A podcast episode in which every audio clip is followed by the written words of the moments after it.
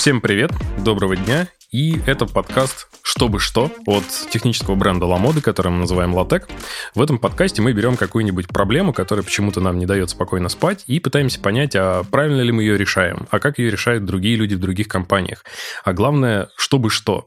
И сегодня так замечательно получилось, что в студии вместе со мной Женя Голева, автор этой фразы, автор лично для меня, человек, который ее привнес в мою жизнь. Женя, привет. Привет. И Паша Финкельштейн. Не автор этой фразы. При всем привет. Ну и, наверное, чтобы немножко начать, можешь, Паш, рассказать чуть-чуть о том, где ты сейчас чем занимаешься, на что у тебя в основном фокус? Я работаю в волшебной компании JetBrains, все еще работаю, только что отклонил два оффера от других компаний на гораздо большие деньги. И это потому, что в моей компании офигенно, а работаю я там developer-адвокатом. Developer-адвокаты – это люди, которые общаются с customer ами или потенциальными customer ами компании, чтобы понять, что же у них болит, что, чем же они наслаждаются, принести этот чудесный фидбэк себе обратно в разработку и пытаться сделать так, чтобы разработка сделала продукт с помощью этого фидбэка еще немножко лучше. Где мы находим аудиторию в Твиттере, в, я не знаю, в блогах, в, на конференциях, в, на будках на этих конференциях, в общем, где бы то ни было, в чатиках в Телеграме. Есть в миллионе чатиков в Телеграме. Смотри, про DevRel адвоката. А у тебя в Где целом... про адвоката. DevRel, это... мы сейчас к этому придем. Это правильная оговорка с моей стороны, на самом деле. Я к этому и веду. Я наблюдал кусочек твоего карьерного пути. Мы успели поработать вместе, когда ты был в Ламоде team lead ом, потом ты switch нулся в data-сатанисты в ту сторону, Data-инженеры. Да? Да. А, ну, как бы, если уж так называть, да. Верно. И после этого ты переместился в JetBrains, я знаю, что это была вот твоя мечта. А сама эта позиция, насколько плотно ты пересекаешься с разработкой? Я знаю, что ты продолжал заниматься разработкой. Я год придя... проработал разработчиком в JetBrains и перестал работать разработчиком в JetBrains, когда мы с начальником обнаружили, что я больше трачу времени на публичные активности, чем на написание кода. И мы такие, ну, пора. Он такой, ну, пора, я же для этого и брал. Я такой, ну, хорошо, что ты год молчал о том, что ты для этого меня брал. Вероятно, я бы спросил раньше. И да, в общем, я продолжаю пересекаться с разработкой с разных сторон. Во-первых, за год работы в разработке я понял, как устроен продукт. И теперь я могу людям сказать, где у них баг. Это очень забавно. А баги теперь нахожу я. Это устроено примерно так. У меня есть какой-нибудь лайфкодинг, я прихожу на конференцию, показываю людям всякие чудесные чудеса. В процессе у меня что-то ломается. А я с этим сломанным потом после доклада иду к нашей команде разработки и говорю, ну, типа, я сломал. А справедливо ли сказать, что ты используешь как раз вот ивенты и конференции как основной такой источник входа данных для своей работы? Ну, или значимый, по крайней мере. Значимый точно. Основное сложно сказать, потому что конференции уже не торт, потому что онлайн. Но вот я, глядишь, в конце мая поеду на J-Prime, в Болгарию, и там опять будет торт. Ну, если повезет, по крайней мере. А так, пока что, мне кажется, в основном всякие чатики, в том числе дата-инжиниринговые, они очень-очень большой инпут приносят целом ты обрисовал род своего занятия. Тут я должен пояснить, что действительно топиком нашего сегодняшнего общения, основной дискуссии, будет именно вопрос публичных выступлений и всего, что эта история окружает. И тут, Женя, у меня, собственно, вопрос к тебе.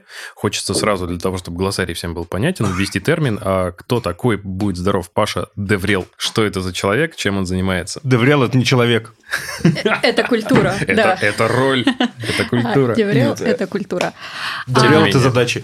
И так тоже. Каждый, конечно же, может расшифровывать по-своему, но мне нравится э, определение, не определение, а смысл, суть этой работы, которую дает Мэри Тэнгвелл в своей книге «The Business Value of Development Relations» и на разных конференциях, которая звучит так. DevRel, Developer Relations Manager – это человек, который представляет компанию перед сообществом разработки и представляет сообщество разработки перед компанией. И есть российский извод этой роли этой позиции, этой вакансии. И есть европейский извод. То есть про какую из версий мы планируем говорить? Я думаю, что с учетом нашей аудитории мы в первую очередь говорим про свою родную. Угу. В российском IT так устроено, что продуктов софта, который бы писался в России, не так много. Вот, например, прекрасный представитель JetBrains, да, они делают софт, и у них такой хардкорный деврел, когда они продвигают свои продукты именно разработчикам.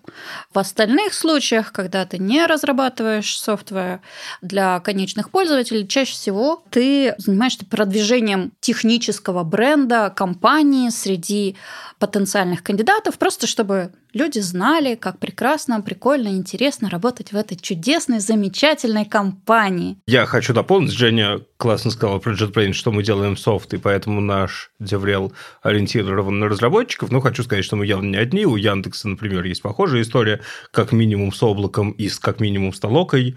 Они, их аудитория тоже разработчики, которых им интересно не нанять, а им интересно, чтобы разработчики использовали их продукты. То же самое сейчас происходит в контуре, и вообще количество компаний внезапно растет. Просто типа JetBrains немножко раньше других пришел к тому, что можно бы и свой advocacy создать. Конечно же, другие сейчас тоже очень быстро до этого дорастают. А вот вопрос, который меня заботит ты в части культуры DevRel и людей, которые этим занимаются, и в особенности в части того, чем сейчас занимаешься ты, а где этому учат? Какие вообще есть вводные. Потому что я с интересом наблюдаю, кто приходит в итоге к этому занятию. Я на протяжении многих лет там совместно с Женей в определенный период с тобой вместе занимался развитием, собственно, латека бренда Ламода технического. И понимаю, что тяготею к этой штуке, что в период пандемии изменения моей позиции, основной занятости, я от этого немного отошел, хотя продолжаю все равно этим так или иначе заниматься и выступать. Но вот как, условно, ты к этому приполз? Именно через свою занятость и вовлеченность в сообщество и выступления. Есть два пути. Какая-то специфика точно есть. Все зависит от твоей ориентации. Я постоянно спрашивал своего руководителя, какими качествами нужно обладать, чтобы стать, э, например, developer-адвокатом. И он все время говорил, что ну, готовых developer-адвокатов на рынке вообще не существует. Поэтому мы не претендуем. Девелопер-адвокат – это сильный технический специалист, который ориентирован на то, чтобы общаться с людьми, и на то, чтобы создавать контент, и, может быть, на то, чтобы кого-то учить. И вот он к нам с таким желанием приходит, мы его просим на входе написать какой-нибудь текст. Меня просили там продуктовый продуктовое видение, продуктовую стратегию описать. Если текст хороший, мы считаем, что у него типа есть задатки, мы в него верим и берем его к себе. Примерно так это работает. Другой путь – это тот путь, в котором живет Женя, там, где мы ориентированы на привлечение людей. Хочешь, чтобы я сказал, или ты сама? Ты думаешь, что Женя расскажет? На какой вопрос я отвечаю? Ты отвечаешь на вопрос о вот вселенной, Путь. которая про привлечение людей угу. коммуникации внутрь и наружу, как туда вообще попасть? Да, мне же было очень интересно посмотреть на весь рынок в целом, и в прошлом году летом я сделала исследование деврелов, рынка деврелов, и спрашивала в том числе и вот этот вопрос, из какой сферы вы пришли в эту стезю. И удивительно, что там было три варианта практически равнозначных. Треть приходит из IT, вот как Паша, как разные разработчики, которые внезапно осознали, что они хотят заниматься комьюнити, перестали разрабатывать и начали заниматься разными комьюнити. Треть приходит из э, пиара, писав тексты и как-то продвигаясь, и потом уйдя в developer relations. И часть из HR, причем там тоже разношерстная, кто-то из внутренних коммуникаций, кто-то из найма. Ну вот я пришла из обучения. То есть там в целом три пути в Деврел такие довольно прозрачные. И у Паши, как всегда, есть что добавить. Да, Женя сказала, что перестают программировать, а я хочу сказать, что нам запрещают прекращать программировать, нам говорят, что мы должны программировать не меньше 30% своего времени рабочего. У меня не получается программировать 30% рабочего времени, но 15-20 уверенно получается достаточно. Ну, я примерно за этим слежу. И это потому, что не во всех ветках ты можешь взять и прекратить программировать или поддерживать техническую экспертизу другим способом. Как мне сказали на входе, мы знаем, сейчас у тебя хватит технических знаний примерно на год материала и взаимодействий. После этого ты сдуешься, и мы были такими же. Поэтому лучше просто не прекращай. И практика показывает, что лучше просто не прекращать. Ну, я вообще большой мастер написания hello всегда им был. И сейчас это особенно помогает, потому что нужно уметь написать очень много разных, и не совсем hello, и не совсем волдов. Но это редко, хоть я не пишу большие приложения, но я всегда погружаюсь в технологию на достаточном уровне, чтобы можно было создавать полезный контент, а иначе он заканчивается. А какого рода задачи ты берешь? То есть мне кажется, что для аудитории это может быть интересно. Поясню. Есть специалист, у которого разработка не является его основной занятостью. И всерьез рассчитывать на то, что он сможет принести какой-то бизнес-вэлю, может быть ну, проблематично. Это касается иногда и архитекторов, и team lead ов, и кого угодно. И вот в случае с э, твоей позицией, что ты подхватываешь? Это задачки, которые не срочные, допустим. Что это за Я подхватываю параллельные проекты. Команда сконцентрирована на написании одного продукта. С этим все очень понятно. Но есть проблема. Я работаю типа в области data engineering а. Дата-инжиниринг – это pipeline ы, архитектура и все такое. А команда – это Java-разработчики. Ну, Java, Kotlin, там, JVM-разработчики. Они все очень умные, но очень мало чего знают про то, как живет мир, для которого они создают инструменты. И для них я этот человек, который пробует их инструменты на разных штуках и приносит фидбэк. Если мне кажется, что вот теперь уже, кажется, работает, после этого мы это выкатываем, можем отдать отдать реальным дата-инженерам, чтобы от них получать какой-то фидбэк. Типа, ребята, посмотрите, пожалуйста. Но нельзя выкатывать штуку, в которой они просто ничего не понимают. Поэтому у меня есть сколько-то разных проектов. Один большой, это Kotlin API for Apache Spark, который я еще в Ламонте начал в свободное время, и он до сих пор развивается и более-менее растет. А есть еще много-много маленьких, которые я делаю формально для всяких докладов. В реальности это полигон для тестирования нашего плагина. А вот учитывая специфику того, что делаешь ты, а кто отвечает именно в широком смысле за DevRel? Вот появляются доклады. Ты, допустим, тянешь на личном бренде. Об этом мы еще отдельно поговорим. А вот именно за вообще процесс, сколько нужно там докладов поставить в год за вообще проработку У нас внешнего нету KPI. Любимая тема Павла про KPI и метрики Деврела. Да, мы, мы, кстати, на LinkedIn выкладывали с Виталиком Шароватовым прекрасный подкаст. Если вы не боитесь английского, послушайте, что мы говорим про метрики. И я вообще люблю про метрики не только Деврела, разработки тоже. Я не верю в цифры абсолютно. Я, ну, типа, цифры команды да, цифры отдельных людей нет. И у нас нету метрик того, сколько мы должны сделать докладов. У нас есть э, сторона, в которой нужно лежать. И у нас мы иногда договариваемся, я в частности с руководителем договариваюсь о том, в какую сторону я лежу. Типа, я собираюсь сделать контент на такую-то тему, потому что в эту тему через полгода приедет наш плагин. И к тому моменту, когда плагин туда приедет, у меня уже будет э, готовая штука какая-то, типа что-то, что люди смогут почитать и прям сопоставить плагин и то, что я написал. И это прикольно, и это меня никак не ограничивает, и это меня никак не форсирует. Я вообще ненавижу строгие цифры, я считаю, что они демотивируют и недостижимы. Да, но однако в нашей личной беседе, когда мы с Пашей обсуждали метрики, мы пришли к совместному пониманию, что метрики, когда на них смотришь не просто как на цифры, а на цифры в динамике, и можно наблюдать, там, стало ли у тебя больше докладов, стало ли у тебя больше статей, стало ли у тебя больше просмотров. Все-таки это достойная информация, чтобы как-то измерить то, что ты делаешь, результаты, да, и как-то понять, в ту сторону ты бежишь или не в ту. И, конечно, есть... Нет, бежишь. Мы просто немножко не к этому пришли, мне кажется. Ну, а, ну есть... поправь меня. Да, мне кажется, да, мы согласились о том, что циферки очень удобно смотреть в динамике, но есть важная оговорка, которую сейчас Женя сказала, что по цифрам нельзя сделать выводов, собственно. Ну да. Это, кажется, очень важно. Нельзя понять по цифрам, даже если они все уменьшились, хуже ты работаешь или лучше. Есть повод подумать, если все хорошо, значит все хорошо. Если не все хорошо, может быть, стоит обсудить, что-то сделать. Но иногда же если... есть куски контента, которые интересны очень узкой прослоечке, их там всего тысяча человек. Но не выкидывать же. А, нет, в смысле, это вся тысяча человек, это вся твоя целевая аудитория. Если ты получил эту несчастную тысячу, вообще-то ты выполнил, ну, ты охватил максимум, всех. Да. да, это максимум. И это хорошо сделанная работа. Вопрос в том, что если у меня в прошлом месяце было два видео, два блокпоста и два доклада, а в этом месяце одно видео, один блокпост и один доклад. Ну, зависит... Плохо это или хорошо? Ну, в а прошлом мы месяце знаем. к тебе пришло Очень работать много. 100 человек, а в этом 500. Мы, собственно, пришли к тому, что мне очень хотелось обсудить, а, и это, наверное, такая миссия конкретно этого выпуска. В общем, идея основная, чего я хочу добиться, многие люди, даже наблюдая любые доверил активности вокруг себя на протяжении нескольких лет, продолжают скептически относиться к этой теме. Что я имею в виду? Есть какое-то количество инженеров, которые делают какие-то проекты. Технические, бизнесовые, гигиенические, срочные, не очень. И в любой непонятной ситуации, когда кто-то приходит и говорит, чувачки, давайте сделаем классный доклад, они такие, ну нам некогда, давайте потом. И это напоминает историю, то, что, дорогая, я вернусь из бара через полчаса, если я не пришел, перечитай это сообщение. И в итоге эта штука так и не случается, и конкретно в Ламоде мы проходили через самое разное. То есть Женя, кажется, очень много копий сломала на этой почве вообще. Можешь даже кратко рассказать, если хочешь. Да, есть а, такие нюансы. В целом, средняя жизнь разработчика, как мы знаем в компании, это полтора года. Типа в первые полгода он анбордится, вторые полгода он что-то пилит, и и третий полгода он ходит по сторонам, ищет новые выгорает. оферы и выгорает, да. Проблема в том, чтобы, ну, задача Деврела в том, чтобы поймать его в тот момент, когда он уже почти закончил проект и готов о нем что-то рассказывать без слез, и довести его до точки, когда он об этом рассказал и нашел другой проект. То есть а, еще не well done. Да. Считать, что это важно, если людям регулярно об этом не рассказывать сверху, снизу, сбоку, демонстрировать все, что происходит, это не будет восприниматься важным. Также э, моя принципиальная позиция, что любые деврел активности должны происходить в рабочее время, и таким образом каждый получает оплату за эту работу ну, по своей ставке, по своей зарплате. Мне кажется, это крайне важным, потому что в ночные доклады и переработки на выходных это вообще не вариант, на этом далеко не уедешь. И как сделать так, чтобы эти люди продолжали делать?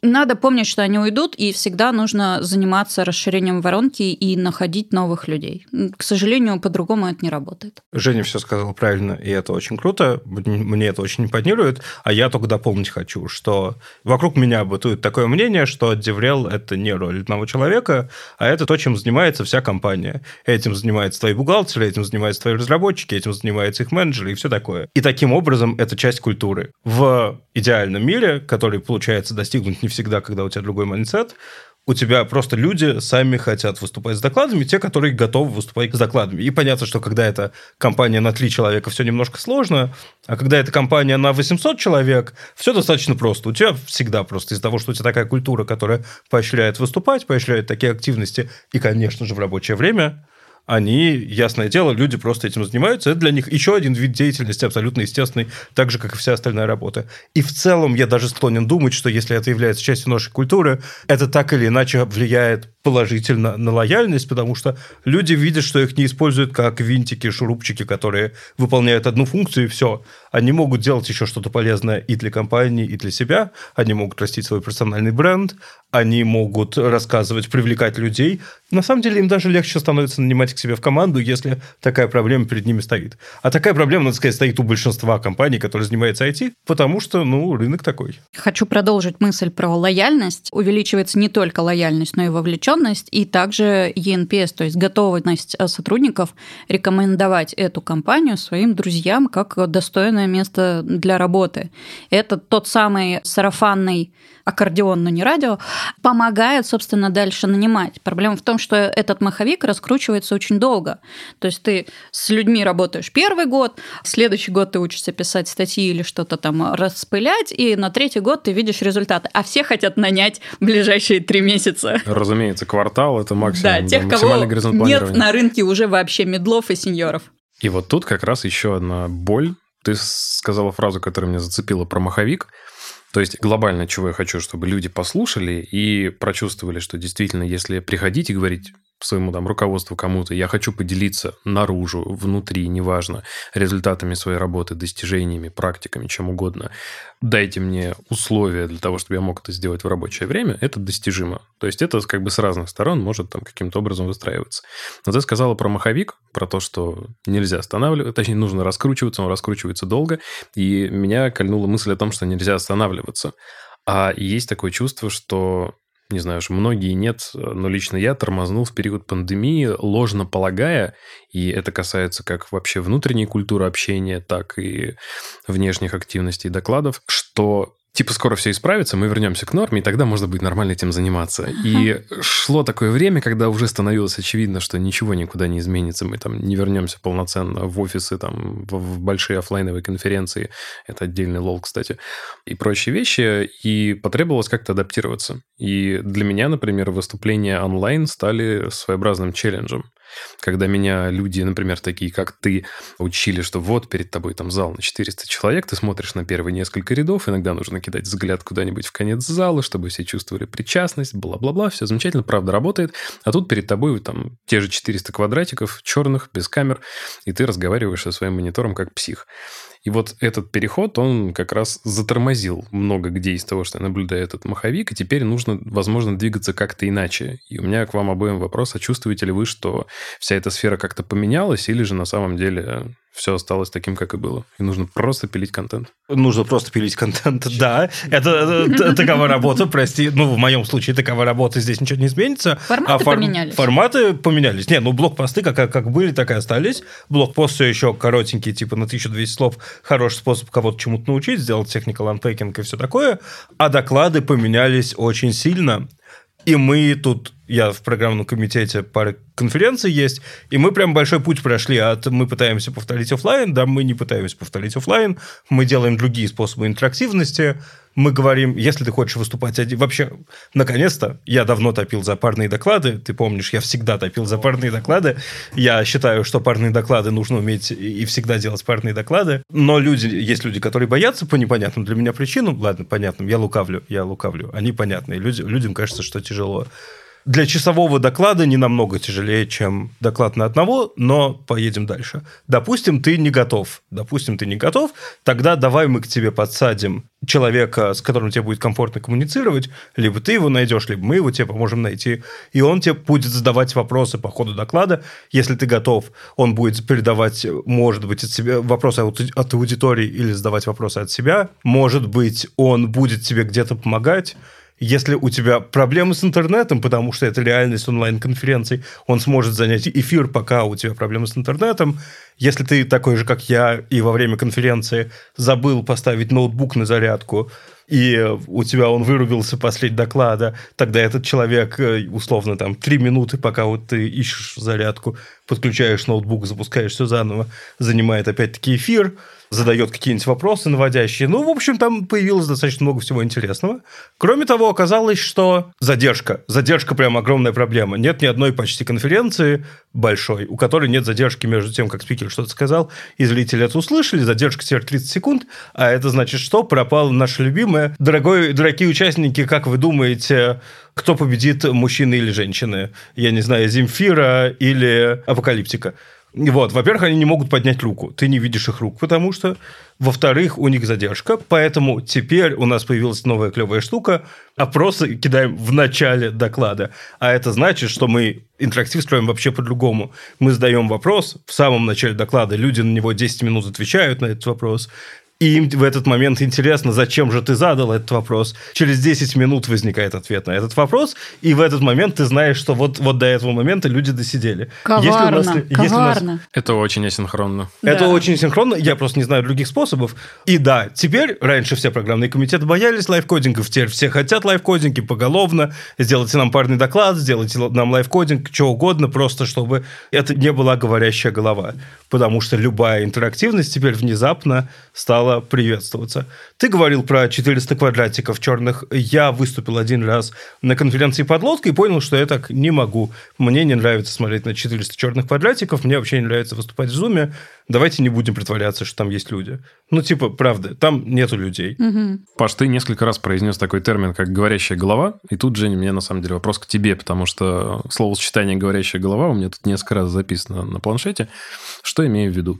Когда я только начинал выступать, Первое мое выступление было на Кодфесте, и мне нужно было рассказывать про опыт Ламоды о заезде в докер. Еще тогда про Kubernetes начинали рассказывать, это было модно, с этим еще можно было гастролировать, а я говорил только про вот нашу а, релокацию в докер.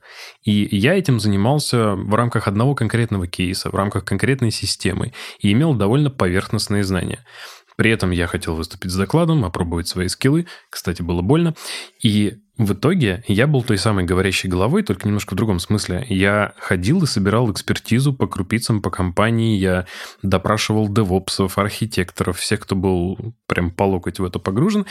И потом уже шел, выступал, и мне было по-настоящему страшно. Я был уверен, что на любом хоть сколько-нибудь глубоком вопросе я потону. Но не потонул же. Ну, так получилось, что аудитория нифига сама не разбиралась в вопросе, и те полтора часа вопросов, которые я поймал, я прям вот, вот выплыл по красоте. На один угу. вопрос из нескольких десятков я не ответил, сказал, что я напишу вам в почту, почту не назвал и убежал. И мой, собственно, вопрос, а как найти этот баланс в организации, достаточной по размеру, что она готова себе как-то заявлять, идти, выступать, что-то делать, где как раз есть какое-то небольшое количество балаболов, при всем уважении, и какое-то количество экспертов, которые вот прям это не их как свести их друг с другом, насколько это уместно. Или нужно прям нанимать предметно с крутой софтухой невероятных редких единорогов, которые смогут сами сделать, сами рассказать. Слушай, ну это же всегда вопрос возможностей. Удалось компании привлечь таких чуваков или нет? Захотел человек пойти и собрать вот эту всю экспертизу по крупицам и положить на это довольно много времени своего личного в том числе?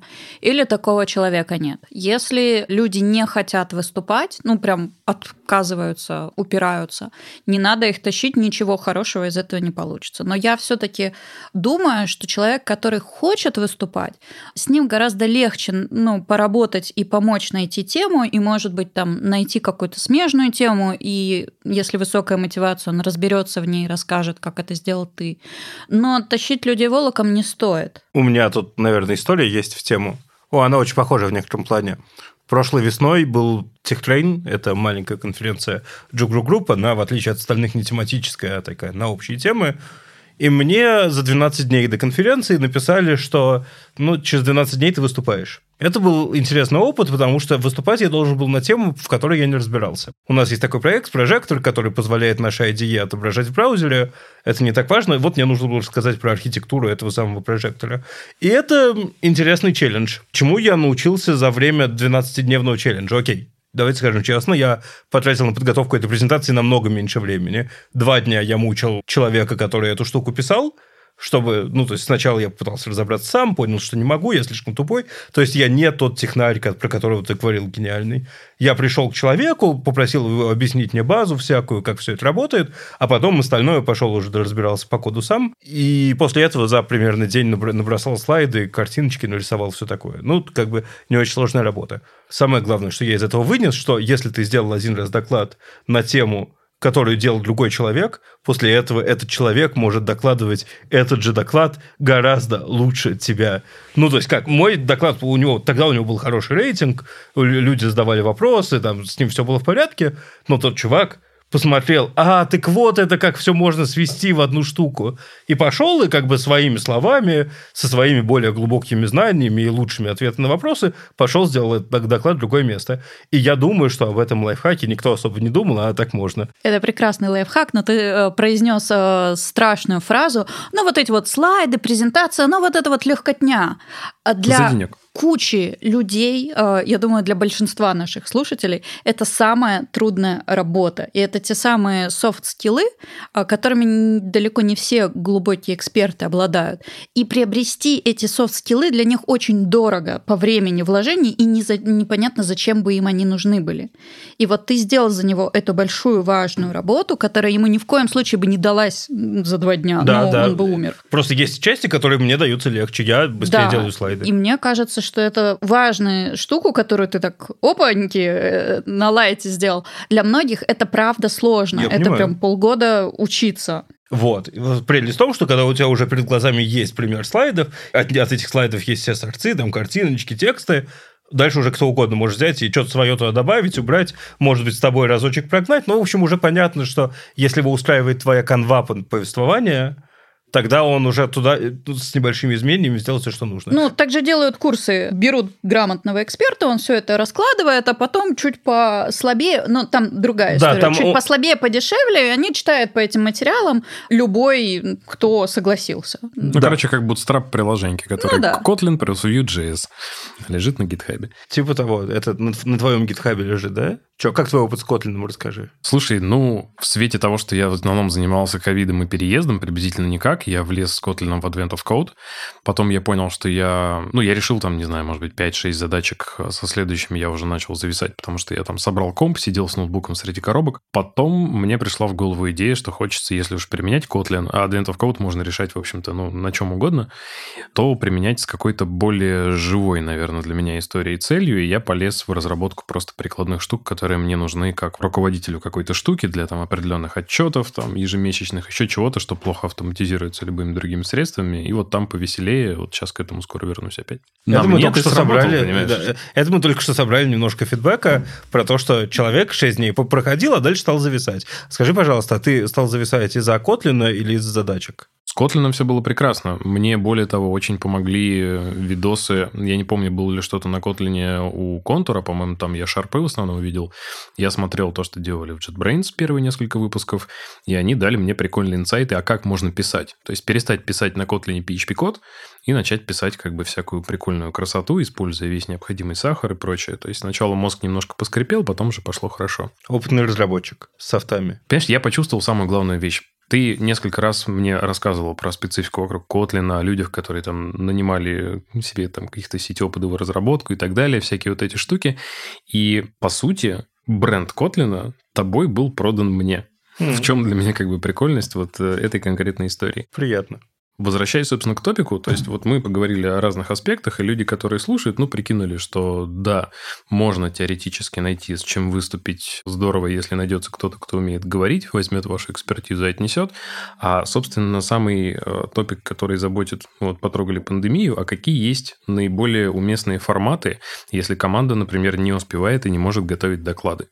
То есть кажется, что даже при наличии там, опытной команды, которая занимается DevRel составляющей, кто может помочь с докладами, подготовка доклада все равно долго. Ну, я, допустим, пробую делать доклады за ночь до конференции, получается фигня. Последний мой доклад, который был сделан в поезде уже по пути, он получился типа 4 ровно. Вот, я так думаю, так, надо перестать это делать. Вот, и как-то с большим уважением относиться к аудитории. Тем не менее, я получил как бы разный там позитивный фидбэк, и, в общем, было неплохо, но есть куда расти явно. И делать заранее. Так вот, кажется, что это долго, сложно, и если действительно никак не находится на это время по каким-то объективным причинам, какие есть, может быть, альтернативные, менее такие трудозатратные форматы? Это, к слову, там, блокпостинги, твиттере, то есть способы как раз продвижения как там IT бренда компании, так может быть и личного заодно. Ну, слушай, это опять же растет от э, наклонности людей. То есть, если человек хочет чем-то заниматься, но не готов делать презентации, ну, окей, он может писать э, небольшие заметки, может твиттерить, да, может э, пойти в комментарии и очень подробно там общаться на какую-то конкретную тему. Затроллить всех. Затроллить всех, да, такие есть тоже. В общем, мне кажется, что у тебя что-то болит в этом месте, я прям чувствую, что ты Да, разумеется, я же пытаюсь решить проблему. реально проблему. Это, это, кстати, прикольная история. Чтобы что? Чтобы что? Наконец-то кто-то озвучил этот вопрос. Спасибо, Женя. Хорошо, что именно ты. Идея довольно простая. Я ищу разные способы помочь разным командам с преодолением определенного порога. То есть у них есть синдром самозванца. Типа, да ладно, что мы тут... Мы, вот, вот тут мы рефакторили, а вот эта штука скучная, про это рассказывать нельзя. Я совершенно точно знаю, что они получили опыт, который можно публиковать, который нужно публиковать. И хочется, чтобы вот этот первый шажок не был сразу как бы стеной на севере э, с ледяными ходоками, да, а был какой-то ступенечкой, чтобы порог вхождения был как можно ниже. Ну, если маленький порог вхождения, то у такого специалиста можно взять интервью. Для этого взять человека, который может брать интервью, взять редактора, который с этим поработает, и дальше дизайнеры, верстка, публикация на Хабре, да, а потом по уже какой-то статье можно и докладик потихонечку, а вот вы иллюстрации накидали, вот у вас слайдики какие-то появились. То есть все можно потихоньку делать. Но мне кажется, что вот культура Деврела, вот именно та самая культура, о которой мы говорим, я выращиваю всегда через внутренние площадки для обмена опытом. То есть если человек способен выйти своим коллегам за 10-15 минут рассказать, что они там ковыряли в этом проекте и к чему пришли, мне кажется, это уже хороший задел и очень низкий порог входа, ну, потому что не на левых каких-то чуваков на своих, и как-то спокойнее. Некоторым, кстати, сложнее на своих, так что там тоже могут быть подводные э, камни. Это я. Да а незнакомые, как бы, может быть, проглотят bullshit, а свои-то точно Не, подожди, будут почему знать. обязательно bullshit? Даже дело не да, в этом. Если ты облажался перед своими, это особенно стыдно, потому что ты-то вроде должен был знать. Ну, и это тоже, но, типа, свои-то докопаются с более каверзными вопросами, чем незнакомые люди, которые не знают, как это все Ну, устроено. они ближе к той действительности, да. о которой ты рассказываешь. Да. да, Паш. Я, да, я хотел обобщить немножко идею Жени, она очень правильно сказала, и она же это придумала. Она первая внедрила это на моей памяти, что давайте возьмем человека интервью, и другой человек из этого соберет статью. Это классно. Я вот теперь понял, что я могу писать статьи. Раньше я думал, что не могу писать статьи. И вот нанятые Жене люди писали статьи за меня, это было прекрасно абсолютно. Может, так было бы и лучше до сих пор, кто знает. Но эту идею можно немножко обобщить и сказать, что «а вообще, давайте мы отделим носителя знания от э, излагателя знаний, излагатель знаний докопается до носителя знаний и дальше изложит во всех доступных формах. И это в целом похоже на то, чем я сейчас занимаюсь. Ну, у меня еще есть контент-маркетинг, это нерелевантно для, для большей части компаний, но вот история с прожектором, с докладом про него, это докопаться для, до человека, который все знает, вытянуть из него всю информацию нужную и собрать из этого доклад самому. Да, не все могут это сделать за 12 дней, и на самом деле эффективно даже меньше, но все могут это сделать за какое-то время, если они хотят делать доклады. Более того, если у тебя в компании ни у кого нет времени делать доклады, ну сделай ты доклад сам по их материалу. Приди к ним в команду, спроси у них, что у них происходит, и сделай доклад. И скажи, что а в следующую серию сделает там Вася Иванов, или там Марина Степанова, потому что она знает гораздо лучше, чем Если я. вы не расскажете это сами, это сделаю я. Ну, типа того. Ну, слушай, таких людей на твоей роли, вот то, что ты описываешь, это твоя роль, да, developer advocate. То есть человек, который может вытащить экспертизу, и классно ее упаковать и пойти про нее рассказывать на десятках конференций, получать от этого удовольствие. Мне кажется, что в тех компаниях, где нет такой роли developer advocate, держать такого человека довольно дорого и экономически бессмысленно. И это большая часть российских компаний. Зависит от размера. Мне кажется, условно, начиная от тысячи человек, это будет иметь смысл, потому что если у них большая разработка, если это не тысяча человек, юристов, конечно, вот, если у них большая разработка, у них постоянно что-то происходит, и у этого человека постоянно будет печься новый материал или излагаться старый материал. И, вероятно, даже накладываться одно на другое, потому что, ну, там, внедрили какой-нибудь Matrix. К моменту окончания внедрения Matrix начали еще какой-нибудь проект большой, наверняка. Я, извините, я не знаю, что там происходило, наверняка что-то еще большое началось. И там, и там есть про что рассказать. Пока готовим Matrix, рассказываем, учимся, понимаем, как внедрить Matrix в Legacy-системы, пока готовим новую штуку, понимаем, как она будет внедряться. И то, и другое – это доклад при желании. Да, но когда у тебя есть тысяча человек, из них 10 хотят и плюс-минус умеют разговаривать. Так что в целом на таких масштабах уже ну, можно просто растить из своих. Потому что они есть, те, которые замотивированы. Я согласен, но есть еще одна проблема интересная. С ней JetBrains как раз столкнулся. Ну-ка. У нас не очень большая разработка, Ну да. откровенно говоря. У нас типа всего компания полторы тысячи человек, а разработка из них, условно говоря, 600. Ну, как бы, там у нас много есть других ролей, всякий маркетинг, и Мгм. всякие вот адвокаты и всякое другое, неважно. Внезапно оказалось, что девелоперы любят рассказать что-то один раз. У нас есть это, очень активно развивается культура поощрения рассказывания чего-то на конференциях, особенно разработчиками, и тимлидами, и QA. Но они приходят рассказывать что-то один раз, а второй раз им уже не хочется, им уже скучно. К вопросу о гастролях с одним и тем же докладом. Этот топик есть у меня в списке, спасибо. Да, и вот тут вот очень в тему приходят те люди, которые получают удовольствие от того, что итерируют один тот же доклад до бесконечности, потому что каждый раз они знают, что было не идеально, и еще есть что улучшить. И у вас, ну, на этом завязаны продажи. То есть вы получаете с этого деньги. И это оправдано. С рекрутментом тоже.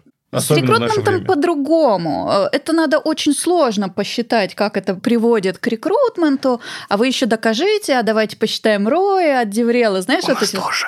У нас никто не знает цифр. Никто не знает вообще, приходят люди, покупают наши продукты. Они Ну, того, очевидно, мы что другими способами продажи не, ну, практически не происходит. Нет, не очевидно. Нет, вообще не очевидно. У нас есть, условно говоря, sales. Ну. Это люди, которые коммуницируют с большими компаниями. Большие компании типа смотрят одно демо, это не доклад, это демо. Демо. И после этого они покупают там тысячу all product pack. Условно, я Да, сказал на продаже Кэмеру. совершается на какой-то 12 контакт. То есть до этого момента, когда к ним пришли сейлзы, они уже должны Или- знать или- достаточно о продукте. Или на второй, мы точно не знаем. Это бывает очень по-разному. Бывает так, что у тебя работает какой-то bottom to top, и у тебя разработчики долбят свой менеджмент. Можно, пожалуйста, купим самые лучшие IDE в мире. Ладно, используемые в 87% топ-100, Fortune 100, собственно. Или что-нибудь такое. И те со временем покупаются на это самое демо. Но может быть и по-другому. Это второй контакт, когда мы сказали, ребят, вероятно, мы можем решить ваши проблемы, давайте мы вам демо сделаем, маленький пресейл. Понравится, понравится. Я уверен. И вот это мы умеем считать. Типа у тебя прошло демо, а дальше у тебя эта компания купила лицензию. ну, это конечно, прям, да. это прям очень просто. лид, и дальше, понятно, Да-да-да. конверсия. Это, это все очень просто. С адвокатами вообще непонятно, работает ли это так. Ты сделал, мы пытаемся трекать. И на- мы иногда видим, что человек купил IDE через 4 года после контакта. Мгм. Можно это считать связанными событиями или нельзя? Ну, может быть, можно, давайте польстим себе. И- Иногда, может быть, нельзя, Ну, давайте это на самом деле себя. болезненный топик. Я просто хотел набросить про то, как э, людям, которые надумали выступать внутри, защитить идею, что на это надо тратить время.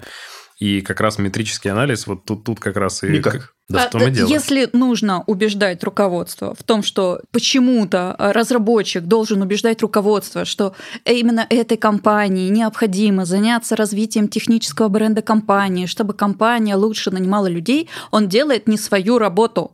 Он делает работу CTO как минимум. И если CTO не делает свою работу, ну зачем с ним разговаривать? Если нужно убеждать, значит не нужно ну, убеждать. я ненавижу вот этот тезис, он ничего не объясняет, Да, прости. не- Но он в не этом должен. случае, э, ну, Ну, а мог оказаться сетё человек, который не в зуб ногой о вопросе бренда. Может. Но подожди, у А это CTO каждый компании. день стоит проблема, где нанять людей. Если он не верит, что развитие технического бренда приведет к найму, то ты хоть обдоказывайся. Ты можешь любые метрики ему приносить. Не работает. Поэтому работать нужно только с теми людьми, которые ну, интересуются, задают вопросы, узнают. Мой предыдущий CTO съездил со мной на конференцию DevRelCon в Лондоне и там прямо задавал вопросы про метрики топовым, значит, ведущим специалистам. И такой, после трех лет совместной работы, такой, я наконец-то понял, что такое Деврел. Ну, спасибо, чувак. Я тут три года что тебе объясняла. Я хочу сказать, что твоя реплика о том, что эта фраза ничего не объясняет, вообще не играет никакой роли. У нас рынок кого? Кандидата. Кандидата. Поэтому, если кандидату что-то не нравится, кандидат просто идет в другое место. Ему не нужно ничего объяснять, реально не нужно. Он просто идет в другое место. И поэтому реально это проблема менеджмента подложить перинку, найти, попытаться узнать, что же людям хочется, и как-нибудь за ними глубоко ухаживать. Да, и вот мы пришли Извините в ту эту фразу. точку, когда DevRel не про продажу бренда, да, а про формирование бренда. И тут DevRel начинает немножечко подработать за HR. Ну, типа, а как нам сделать наш продукт настолько классным, чтобы к нам люди захотели приходить?